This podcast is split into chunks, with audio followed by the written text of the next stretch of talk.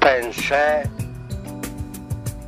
de venirme a Valencia porque ya me compré un camión, le puse el basculante, embolqué tres Ibáñez y le dije, señor Ibáñez, yo no tengo dinero, dice, no se preocupe usted me honra con su palabra. Y yo iba y las ruedas que necesitaba iba al señor Sánchez que vivía, que tenía el almacén en la calle Colón y pasaba lo mismo. Señor Sánchez, usted me puede dejar alguna rueda para el camión y de usted se puede llevar de aquí, de mi casa, todas las ruedas que usted necesite.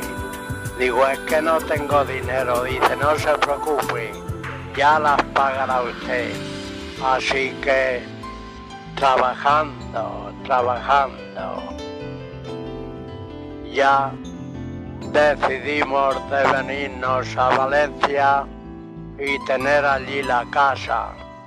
Pero mi señora no le gustaba eso, porque ella decía, yo estoy en Valencia, allí con mi marido, pero si alguna vez venimos al pueblo, yo vengo aquí a trabajar y a limpiar la casa. Así que digo, tú haz lo que quieras, pero nada, todo iba para adelante. Ya nos vinimos a la calle de Caballeros a vivir. Y vivíamos en el último piso.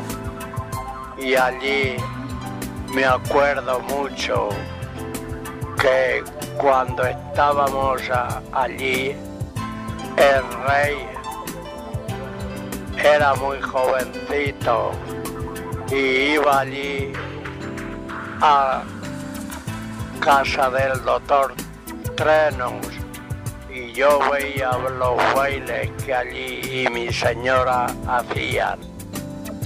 Pues ya estando allí mi primo Ignacio Garrido Prieto viene a Valencia y se tuvo que acostar allí en mi casa, pero como se tuvo que acostar allí porque su señora, la Felisa, la tenía en el la casa de los locos, que no estaba bien la muchacha, y él se iba. Íbamos allí y veíamos allí a todos los chicos, mujeres, allí asentados, y el uno se pegaba con la cabeza en las columnas, el otro y así. Todo ha sido una historia, pero con todo y con eso yo hemos seguido para adelante.